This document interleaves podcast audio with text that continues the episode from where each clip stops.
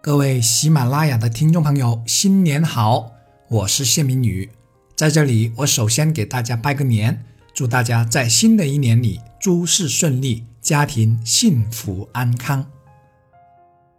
欢迎来到人生加油站，本加油站提供职场正思维、生活理念和人生哲理等人生三大必须有品。人生有时是很奇妙的。比如，越计较的东西，反而越不能给人带来幸福。说到计较，就不得不说到金钱。钱这样东西，很多人穷尽一生都没有停下追逐的脚步。可是，也是钱让很多关系破裂，甚至连亲兄弟都形同陌路。局中人都说自己不在乎钱，或说自己并不是为了钱。可利益当头的时候，表现出来的却很难让人不想到只是为了钱。分家的时候，亲兄弟都不能少一分一毫，也因为钱失去了朋友，失去了兄弟。如此得来的钱，真的值得吗？再者，大多数时候，金钱并没有因为我们的计较而变得更多。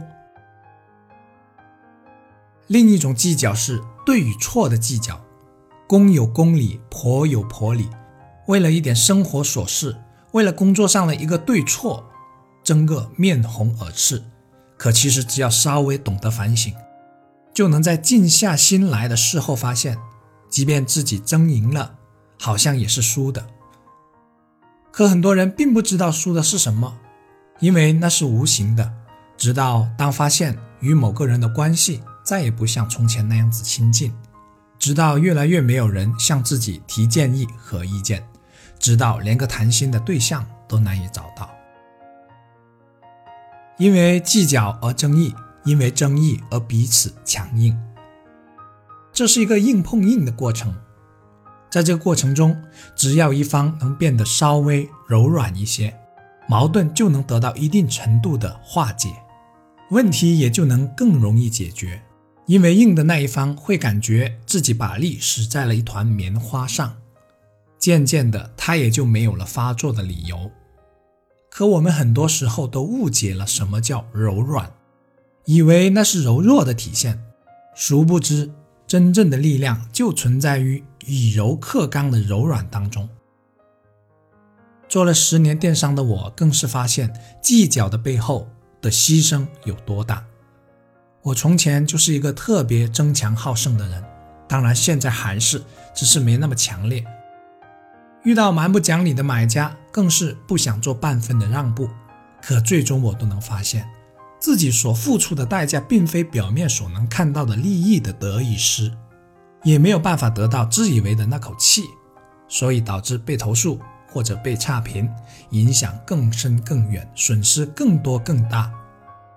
十年的经验告诉我，和为贵，给他们吧，因为成全了他们，也成全了自己。只是我也很清楚，一些人会把这种大度视为没有原则的烂好人。最高境界的管理哲学是无为而治，只是很多人误读了无为。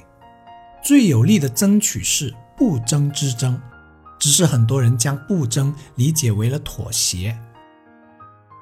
以其无私，不能成其失，只是很多人的视线太短，太懂得算计眼前的得失了。因为不计较，因为无私，所以成就了自己，成就了自己的大度和心宽，成就了生活的快乐和幸福。如此，不也是一种收获吗？